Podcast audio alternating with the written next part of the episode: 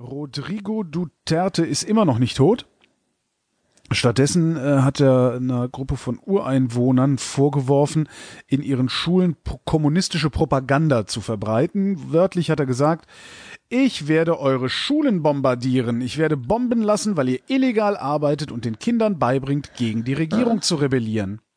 Oh Gott. Dabei will man das eigentlich haben. Man möchte kritische Bürger, die im Zweifelsfall auch die Regierung oder die Arbeit der Regierung in Frage stellen.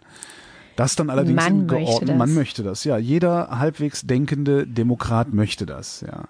Und das Ganze, wenn das in geordneten Bahnen passiert, dann haben wir die Bundesrepublik Deutschland. Ich habe manchmal das Gefühl, dass die Bundesrepublik das letzte Land auf der Welt ist, in dem das irgendwie noch einigermaßen funktioniert. Wobei Norwegen, Schweiz, Schweden, Holland. Ja, ja, ja, ja, ja, ich weiß. Trotzdem. Außerdem, äh, Duterte, äh, es gab einen Hintergrund, einen Deutschlandfunk-Hintergrund äh, zu ein Jahr Amtszeit Duterte. Ähm, jetzt für mich nichts Neues, weil ich den ja ein bisschen verfolge. Äh, was ich allerdings interessant fand, was ich nicht wusste, ist, der war ja früher Bürgermeister in einer Stadt namens Davao und hat da ja auch schon diese, ja, was ist denn das? Ja, diese, diese, also ja, im Grunde Staatsterrorismus betrieben, um das Verbrechen auszumerzen, also um dem Drogenhandel und dem Drogenmissbrauch Herr zu werden, bla blub. Äh, das hat nicht funktioniert. Davao ist genauso kriminell, wie es äh, vor Duterte und während Duterte war.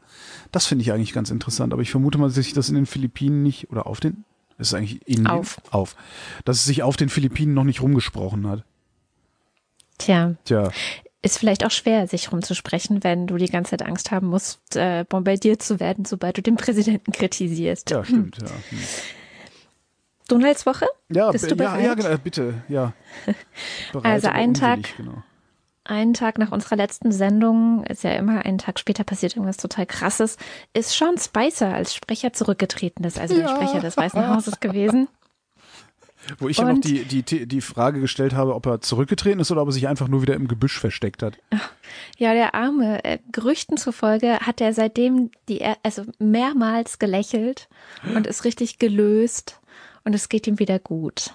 Also dem muss das richtig auch äh, auf die Leber geschlagen sein, irgendwie die ganze Zeit diese Widersprüche vor der Presse rechtfertigen zu müssen und dann sagt er etwas, aber im gleichen Moment twittert sein Chef was ganz anderes und so. Jetzt muss Naja. man aber mal gucken, warum ist er eigentlich zurückgetreten? Er ist ja nicht zurückgetreten, weil Scheiße, ja, weil, weil sein Amt irgendwie, also der eigentlich hätte der am ersten Tag zurücktreten müssen, sagen müssen, nein, ich, das, das geht hier nicht, dieser Job. Äh, stattdessen Das ist er jetzt zurückgetreten, weil er mit seinem neuen Chef nicht klarkommt. Genau, aber es ist vielleicht einfach auch ein guter Grund. Der neue Chef äh, und jetzt auch neuer